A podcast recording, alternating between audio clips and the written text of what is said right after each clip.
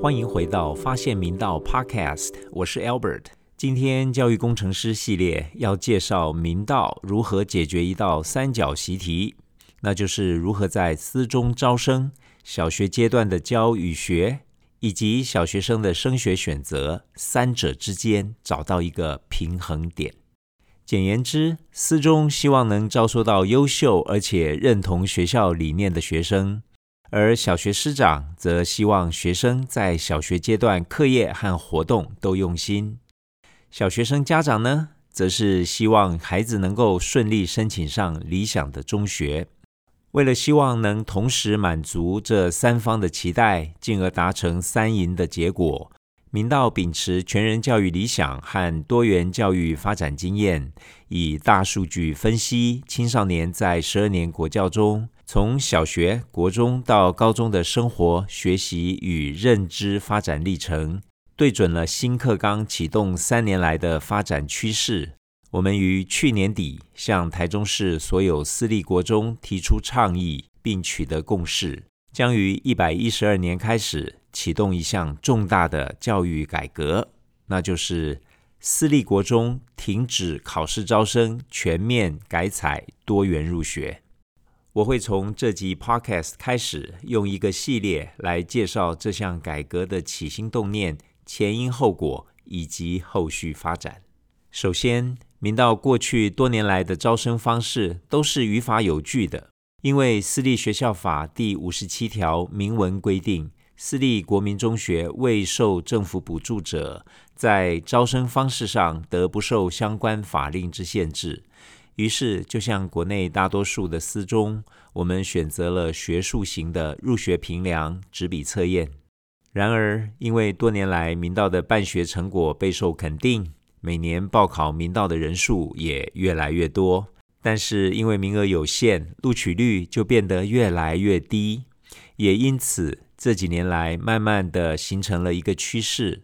那就是有意成为明道人的小学生。很多人开始在课后额外加长课业学习，为的就是希望能够通过入学评量机制被录取成为明道人。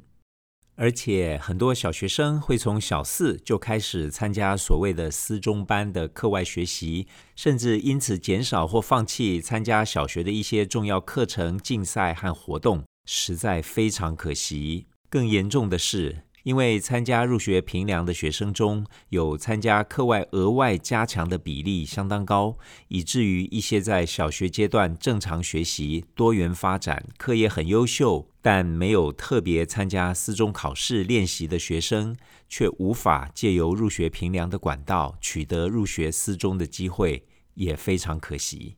而透过过来人家长口耳相传、经验传承，造成了更多有意申请私校的小学生开始提早课外额外学习。长此以往，对于小学阶段的教育也会造成一定的影响。然而，参加课后额外学习并不是坏事，但孩子时间有限，小学师长规划的课程、活动、竞赛也很精彩。只要能做好时间管理，兼顾小学阶段的学习，而且也符合孩子的兴趣和性向，对孩子的发展还是有帮助的。但如果孩子为了参加课后额外学习而因此舍本逐末，将可能偏废了孩子的全人发展，那就令人忧心了。毕竟，孩子在各个阶段都有成长和学习的重点，在小学要学会生活和自理。到了国中，要学会学习和思考。如此一来，进入高中就有机会成为自律反思的自主学习者。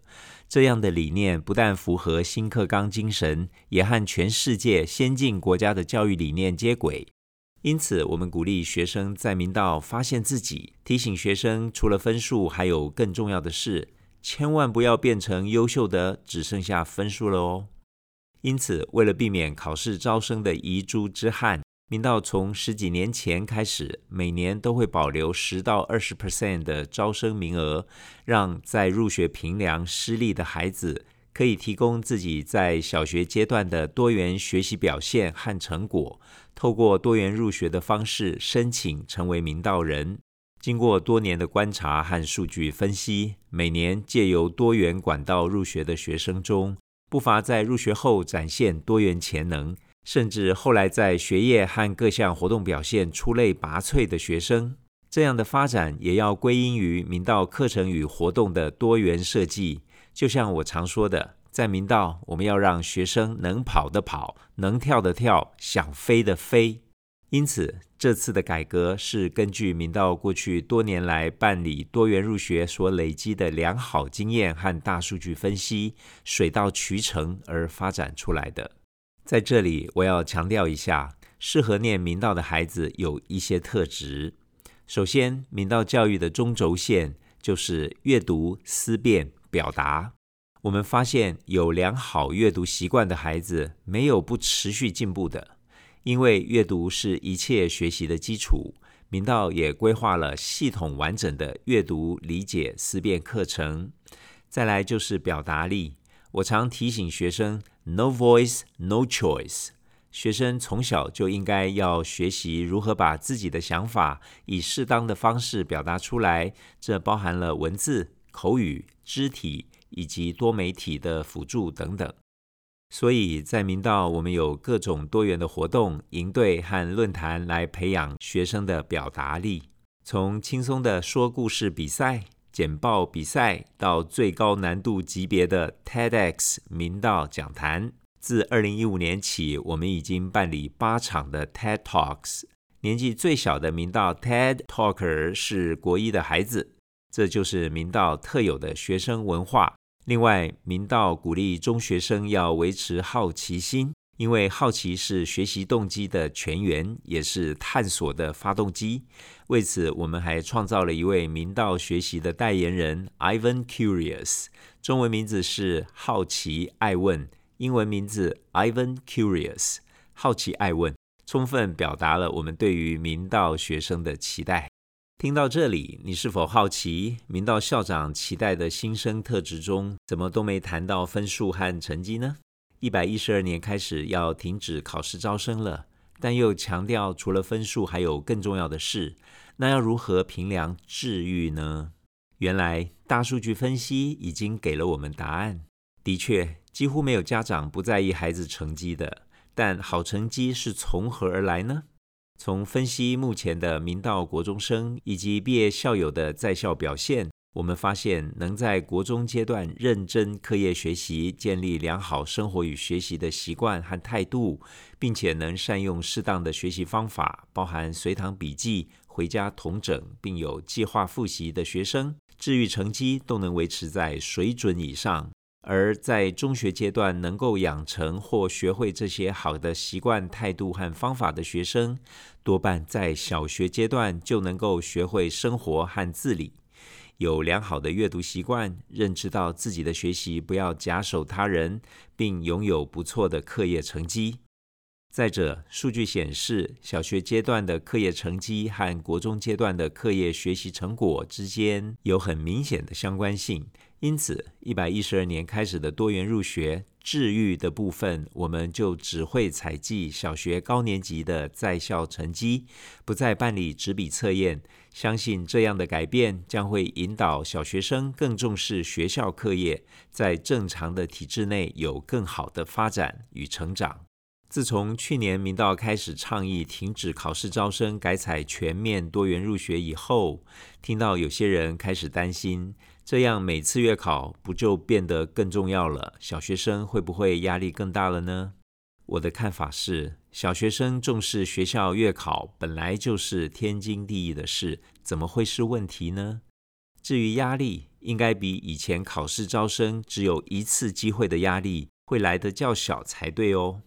更何况，学习本就是一场无限赛局，真正的对手其实就是自己心中那个理想的自己，而同才就是学习路上一起努力的好伙伴。现在的自己要和过去的自己比较，因为教育的目的就是让自己持续进步，和自己比较而产生出来的内在压力是良性而且积极的。现代人凡事讲究速效，因此有些家长会希望凡事都能有个简单而明确的答案。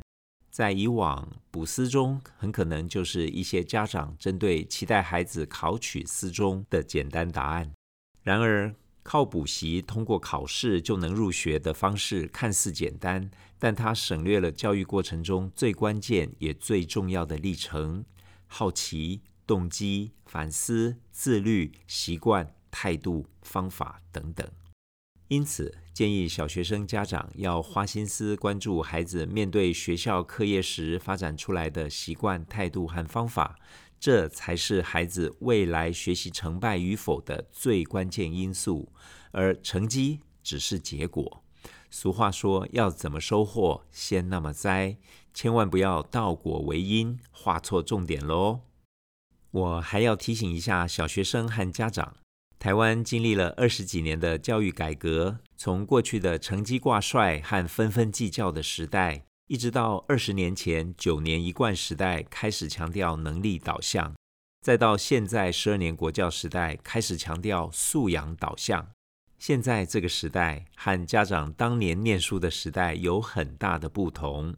台湾自二十年前开始广设高中职和大专院校政策，加上近年来少子化。现在人人都能上大学，再加上网络和社群媒体的发达，让大量知识被加速产生并且传播，学习的资源和管道也呈现爆炸性成长，而知识保鲜期却越来越短。所以新课纲强调的素养，才是决定未来人才的关键，不是分数。